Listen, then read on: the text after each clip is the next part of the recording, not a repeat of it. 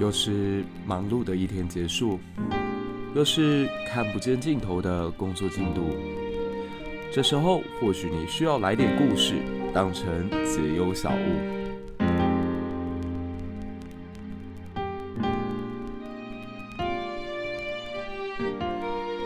如果说科技始终来自人性，那历史就始终来自人心。我们在现实社会当中找出问题，并且在历史典籍里找到答案。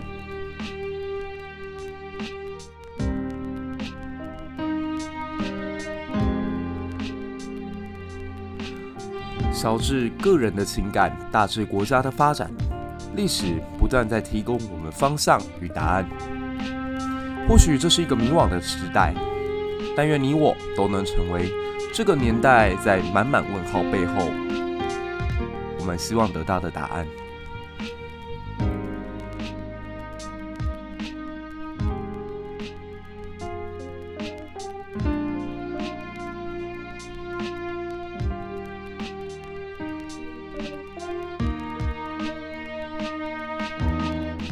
想要跟我们有更多的互动，不要忘了加入我的粉丝专业以及脸书社团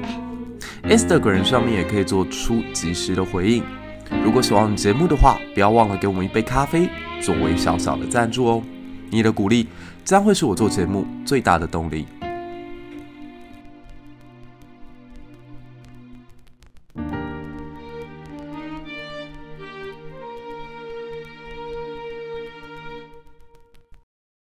开车不喝酒，喝酒不开车。我们这里不卖酒，但是感谢本次节目赞助商吉富酒业。相关优惠资讯等，请看我的脸书粉丝专页。生命诚可贵，爱情价更高，但为自由故，两者皆可抛。这是匈牙利诗人裴多菲在一八四八年所写下来的著名诗句。最近我们可以看到，疫情应该已经快要走到终点了。那欧洲的旅行似乎也是很多台湾的朋友。现在非常期待的一趟，那匈牙利或许会是我们一个非常好的选择。匈牙利是一个距离我们非常遥远、心理距离更遥远的国家。它是拥有十万平方公里、大概一千万人口左右的一个中小型的国度。它在欧洲的心脏部分。如果我们翻看它的历史跟当前的局面，又会发现它跟台湾迷之相似。匈牙利有很多风云人物，匈牙利它拥有非常独特的文化，匈牙利它拥有一套几乎像是从火星来的文字，啊，匈牙利也曾经有过最有名的风云人物，那就首推索罗斯啦。索罗斯大家应该对他还印象深刻吧？特别是曾经在亚洲金融风暴里头狙击多国货币，非常有名的金融巨鳄。那匈牙利它算是一个还蛮神奇的国度吧？你可以说它非常的浪漫，非常的美好。如果去过布达佩斯首都，你在大河之上看过它的夜景，我相信一定会被那个景致深深的着迷。而且布达佩斯又是一个消费程度在欧洲境内比起来算最便宜的城市之一，所以我觉得这里真的很适合。嗯，在疫情结束之后，去喝一杯美酒，看一下美景，顺便也听听这片国度上面的故事。那其实匈牙利光从它的血缘就是一件非常巨大的谜。它的祖先到底从哪来？匈牙利这个国家，它居然跟中国一样，是一个把姓摆在名字前面的国度，这非常的独特。很少有国家是把姓摆在名前的，像是我们知道的美国人，大部分都是把名字摆在姓的前方。所以一直以来，匈牙利的祖先是不是来自于东方，就成为众说纷纭的讨论标的。曾经有一部穿越小说就讲啊，在二零。一零年以后，有一个强大的中国帝国，他为了要拯救他在欧洲的一个伙伴，所以派遣大军进攻了当时的欧洲世界，而且最终获得成功。匈牙利跟中国同时变成了二十一世纪的世界主宰。诶，这篇文章它是写在十九世纪，也就是清朝最被欺负的那段时间，它充满了各种对于所谓大国崛起的想象。那同时，匈牙利也就变成了一个极具东方色彩的国度。那它的祖先到底来自于哪里呢？目前有三种主流的说法：第一种，匈奴的后代；第二种，匈人的后代；第三种，马扎尔人的说法。可是目前为止啊，我必须得从考古证据啊，或者是 DNA 血缘鉴鉴定来讲，实际上匈奴、匈人、匈牙利是三个完全不相关的空集合。先讲匈奴这个观点好了，匈奴这个观点是来自于十八世纪法国的一本史书，他就有提到说，东汉年间大将军乐石嫣然的时候，就就是那位窦宪先生，可以说是东汉最强外戚。他把匈奴打到只能西迁，那这群西迁的匈奴就是汉，就是后来的匈人。他们在四世纪的时候疯狂摧毁了罗马东西帝国，他们的首领叫阿提拉。阿提拉跟他的快乐伙伴把罗马帝国打得可以说是。抱头鼠窜，甚至推动了一张骨牌，就是因为匈人的到来挤压到日耳曼人的生存空间，日耳曼人才会南下，最终才导致罗马帝国的灭亡。所以中国民族主义者就很开心啊，就讲说：你看吧，因为窦宪打败了匈奴，匈奴打败了日耳曼人，日耳曼人南下灭了罗马帝国，所以大汉帝国远远强于同时间的罗马。可是这个看法有一个非常巨大的误会，就是窦宪消灭匈奴跟匈人开始肆虐罗马这一段时间相隔整整四个世纪，所以没有任何证据显示说这两批人有什么血缘关系。而且阿提拉在他死前哦，因为是喝了酒过过度兴奋，然后完全没有来得及交代遗言的状况之下，他的匈人部落四分五裂，所以他最终葬在哪里，其实到现在都还是一个谜。传说他带有大量的黄金啦，可是这批黄金就跟成吉思汗的坟墓、跟曹操的坟墓一样，都只流传于传说当中。那这类似像中国网络上曾经开过的一个玩笑，就是如果你把匈奴跟匈牙利结合在一起的话，就很像有人把蒋介石的名字用罗马拼音拼写成 Chiang Kai-shek，然后他在翻译回中文的时候就出了问题，翻译成了常凯生。然后还有一些外国学者风雅的去附会，就是说这个常凯申先生一定是明朝开国将领常遇春的后代一样，可这纯属误会。蒋介石不等于常凯申，不等于常遇春，所以匈牙利不等于匈人，不等于匈奴。那比较可靠的一种说法是说，匈牙利的祖先呢是西亚的马扎尔人。那马扎尔人他们当时在可萨汗国里面是跟其他的部族联合在一起的。可是随着可萨汗国的衰退哦，他们就搬到了今天的伏尔加河。毕竟在整个草原地带，其实民族的流动是非常频繁的。哎，多说一句，这个可萨汗国在过去我们讲犹太人历史的时候有提到，犹太教他们在传教的过程当中，有一批人就影响了可萨汗国。那可萨汗国结合了犹太信仰之后呢，他们似乎到后期又流流落到了今天的西欧。甚至成为传说当中阴谋论的这个始祖，就是由这一群可萨人加犹太人成为了共济会的祖先。那当然这就是一种传说啦，只是啊，大家姑我姑妄言之，大家就姑妄听之吧。可这个故事明显不够热血，至少在爱抱怨而且又很自卑的，觉得历史一直在抹黑自己的匈牙利，他们的人心目当中，他们宁可相信自己是属于阿提拉的后代。甚至在匈牙利的国度之内，还有一个这样的传说：说阿提拉在他死后，儿子乔豹成为了整个部落的首领，然后他继续带领着呃匈人的后代压制周边其他国家，甚至带领族人攻击了法兰克人，成为了匈牙利民族的英雄。可是这明显是一种，嗯，算是传说或者是心灵上的自我安慰，因为在过去五百年的时间里面啊，匈牙利其实一直在被各方势力霸凌，无论是斯拉夫人可以欺负他们啊，奥地利人可以欺负他们啊，或是北方的德国人可以欺负他们，甚至连英法两国都会在他们的头上踩一脚，所以他们当然就很希望自己真的是匈人的后代。曾经我也暴打过你们法兰克人，曾经我也消灭过你们罗马人。所以这就很有趣了。这个，呃，在西欧人印象当中，曾经破坏过文明、消灭过罗马，甚至控制到整个地中海沿岸的非常残忍的游牧民族，反而成为了匈牙利人心目当中的英雄。西欧称阿提拉是上帝之鞭，被当成跟董卓一样恐怖的这个阿提拉是匈牙利的民族英雄。我们可以看到，说匈牙利的机场啊，匈牙利的航空公司，很多人都喜欢用阿提拉当成他的名字。这明显可以感受到是匈牙利他们需要的政治宣传。也必须得说，已经到了二十一世纪了，匈牙利内部的民族情绪还是非常浓厚的。这也可以侧面证明，为什么匈牙利在俄罗斯入侵了乌克兰之后，或者是中国集权独裁这么明显的状况之下，诶，匈牙利在今年的选举仍然选上了比较亲俄罗斯的政治人物。那这种事情。荒谬归荒谬，但也不是匈牙利独有。我们看到中国也是这样啊。中国把成吉思汗、努尔哈赤这些游牧民族都当成是自己的祖先，甚至把皇帝也当成自己的祖宗。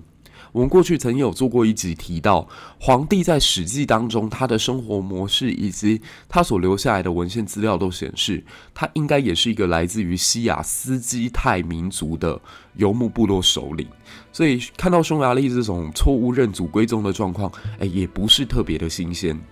不过值得一提的是，阿提拉在他肆虐欧洲的时候，罗马当时第一大城叫阿奎莱亚，他彻底的被摧毁掉。有十万人口开始了他们的流亡之路，那其中一部分就流亡到了今天意大利北部的一个泻湖，从此之后开启了另外一个城邦的传奇。是的，你没猜错，这群被阿提拉摧毁的阿奎莱亚市民，他们建立了新的城邦国度，名字就叫做威尼斯。那很好玩的地方在于，匈牙利的历史仿佛跟其他欧洲人都是反着过来的，就是欧洲人心目当中最黑暗的中古世纪，其实是匈牙利最为光荣的时代。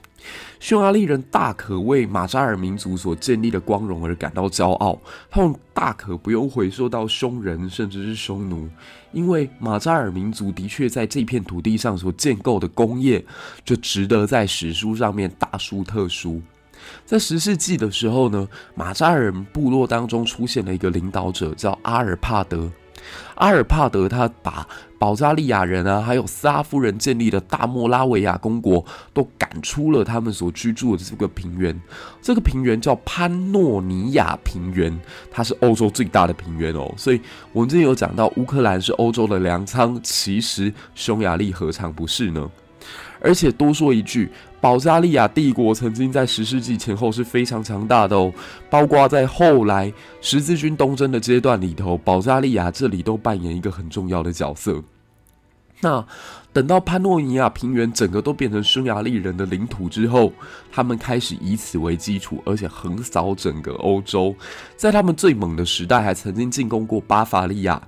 巴伐利亚没有错哦，大家一定很熟悉，它就是今天我们可以大口喝啤酒，然后看新天鹅堡的慕尼黑这一带。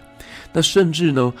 匈牙利人还入侵了法国香槟地区，逼迫当时的西法兰克王国认输。哎，大家有没有发现，刚好这边提到的三个地区都是盛产酒的地方。匈牙利盛产的是是粉红甜酒，还有我们等一下可以提到的香甜可口的贵腐酒。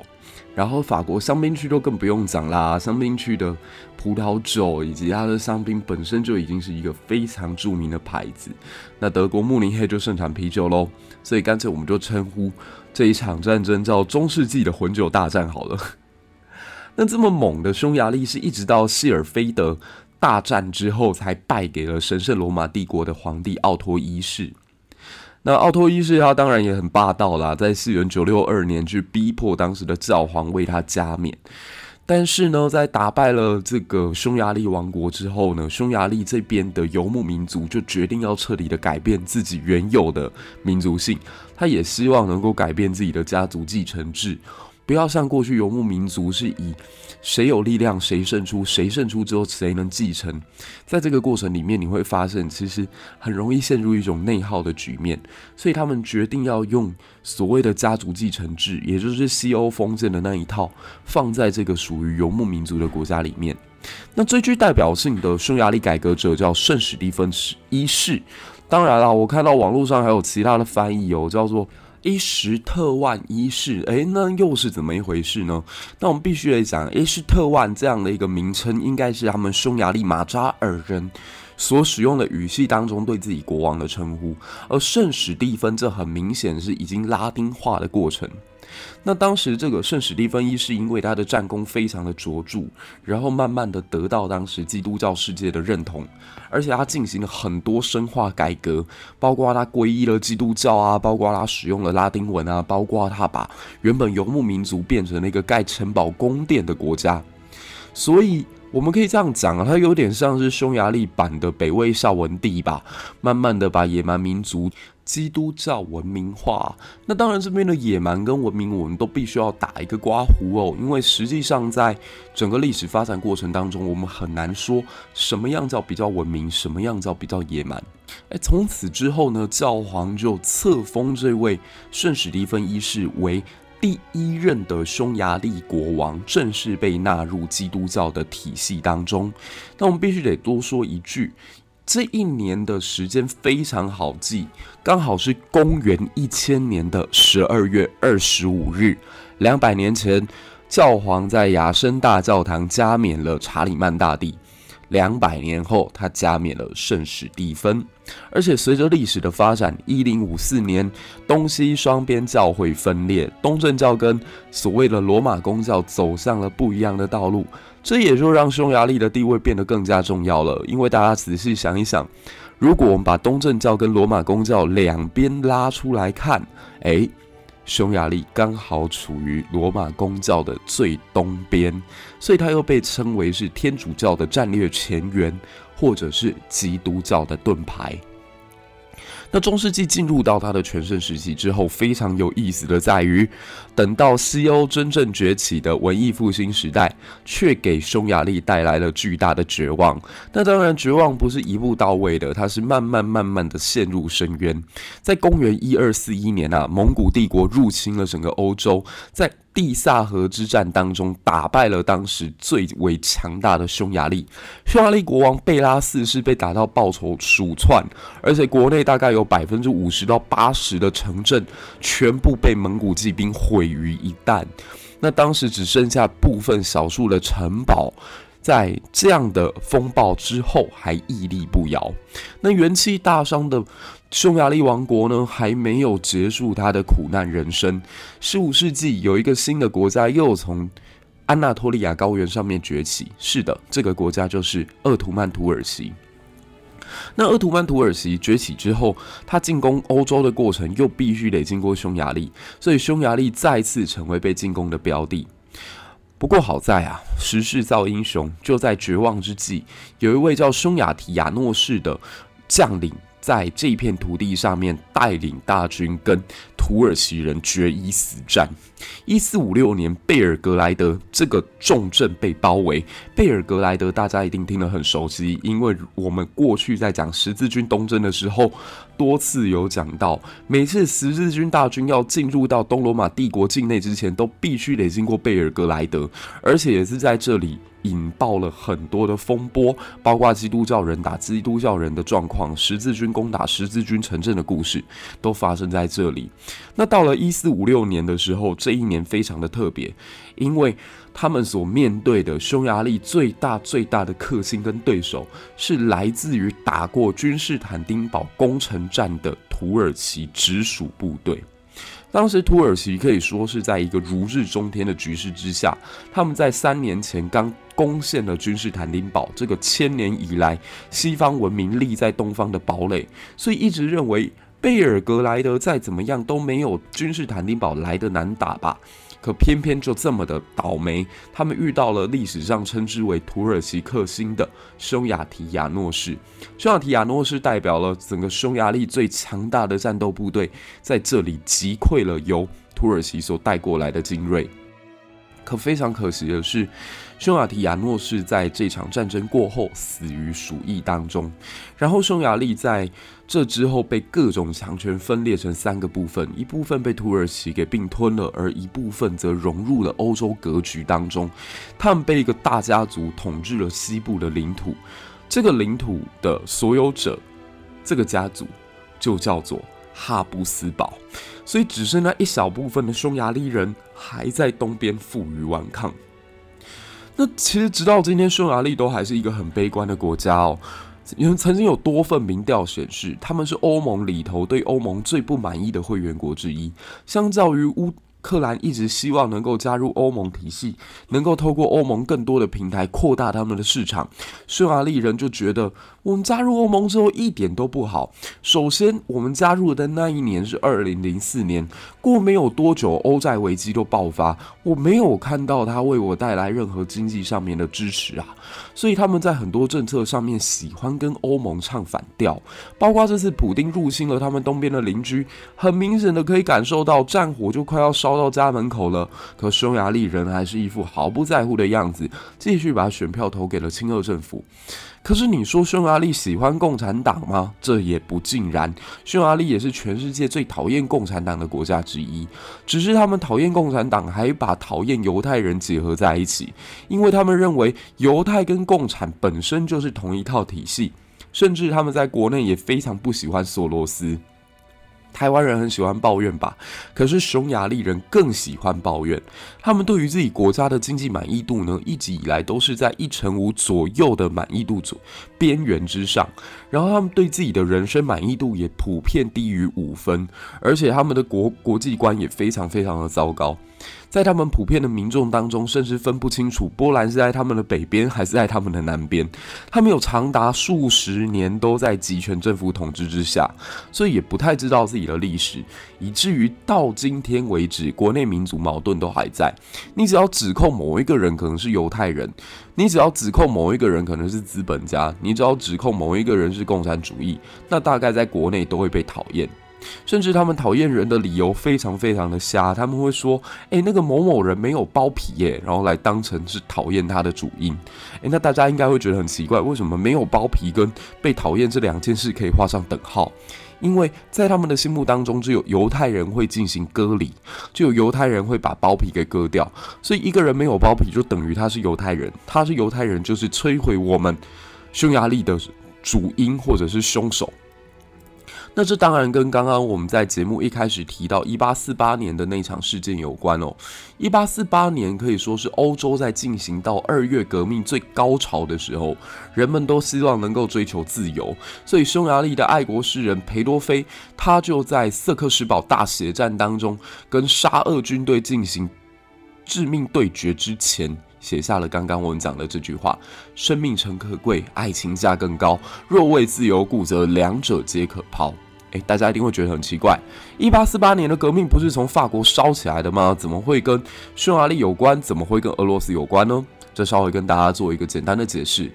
当时。法国已经是处于了整个欧洲文化或者是政治的领头羊的角色，所以一直有一句话叫做“法国打喷嚏，而欧洲重感冒”。只要法国这边有风吹草动，其他各国就会跟着效法。所以当法国在追求他们民主自由、更为平权的时代的时候，欧洲各国也跟进，许多劳工阶级、平民阶级也希望能够追求一个更自由的时代到来。那匈牙利当然是深受影响喽。他们既不想被身边的强权束缚，也不想被哈布斯堡这个家族垄断，所以裴多菲他们就希望能够带领布达佩斯以及匈牙利的人走向自由之路。那俄罗斯这个时候为什么会出兵匈牙利，会来阻止呢？是因为俄罗斯他认为他这个时候是欧洲的宪兵队。他们从一八一二年拿破仑入侵以来，就一直扮演了旧秩序的保护者。结合当时奥地利的首相梅特涅哦，形成一个所谓的保守主义联盟。那这个所谓的欧洲宪兵队，就是看到哪里有革命，我就去打压谁。所以俄罗斯就派军队进攻了布达佩斯。那当然，最后的结果是裴多菲付出了他的生命为代价，而且也没有能守住匈牙利独立的局面。匈牙利成为了俄罗斯重拳出击的对象。此后的匈牙利就沦为一个奥地利半殖民半封建的土地。但实际上呢，在这个过程当中，也不是完全没有好处的。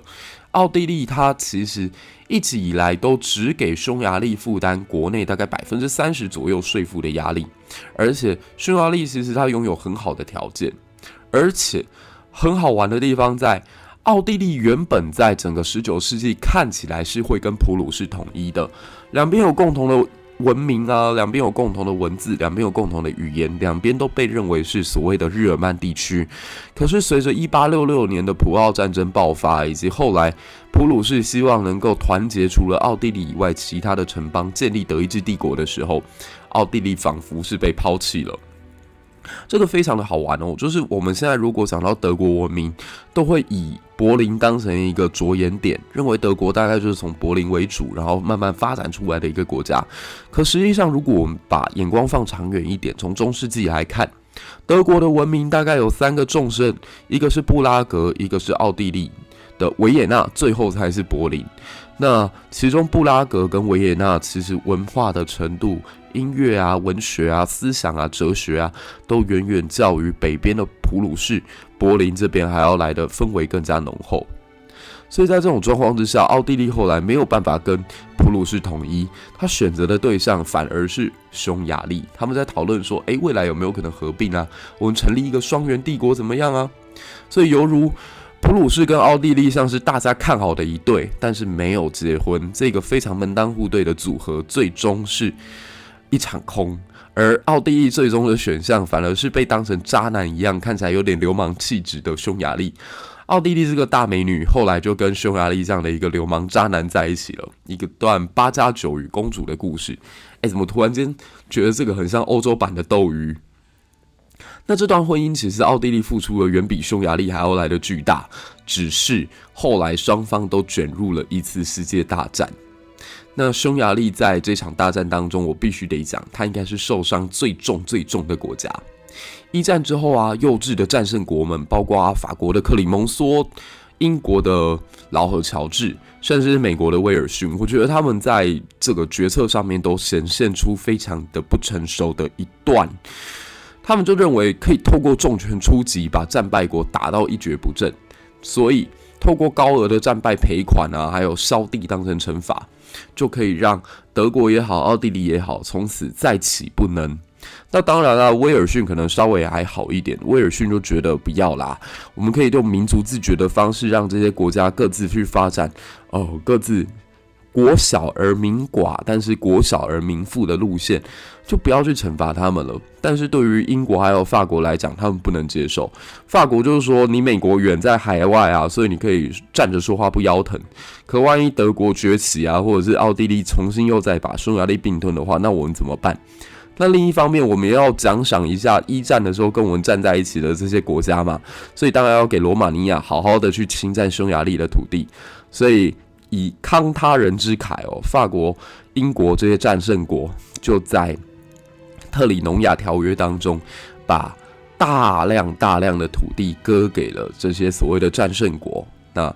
其中德国大概丢掉了百分之十三的土地，奥地利也大概丢掉百分之三十以上。可这都不是最惨的，最惨的是匈牙利，匈牙利丢掉了百分之七十的国土。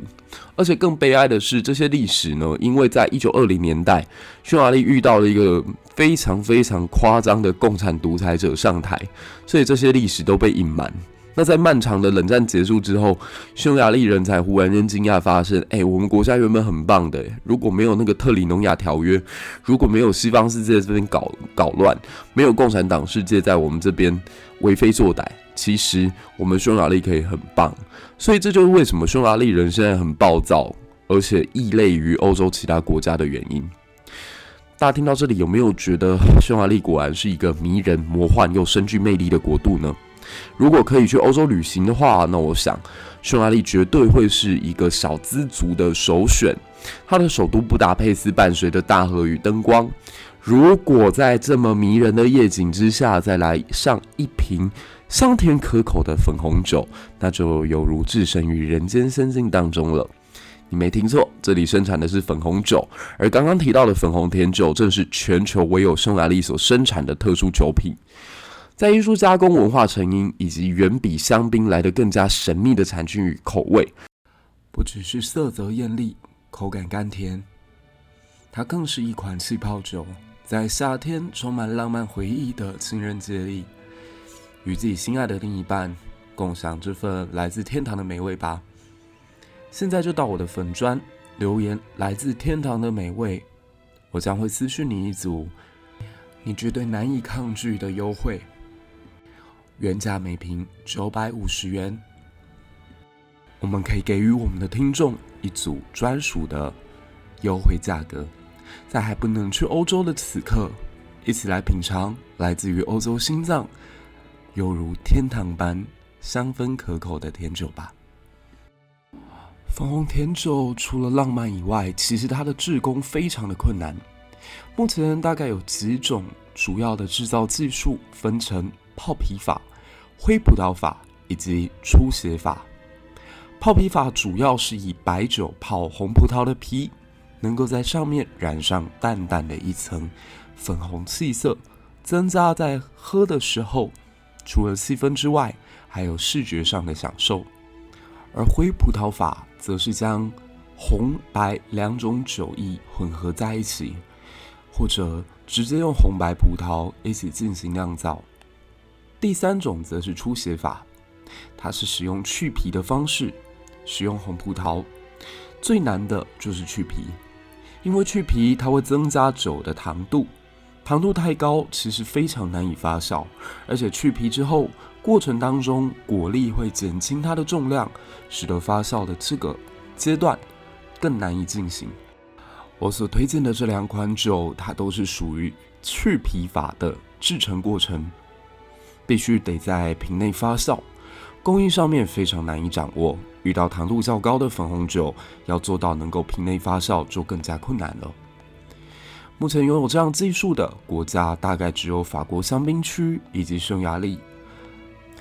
先用出血法以及瓶内发酵的双重困难挑战，让这款酒喝起来特别的有韵味。那如果你喜欢我们这一期节目的话，也不要忘了继续 follow 我的粉专。我们在八月二十号将会提供有购买酒的朋友一场专属于你跟我的品酒会，希望我们八月二十号可以相见。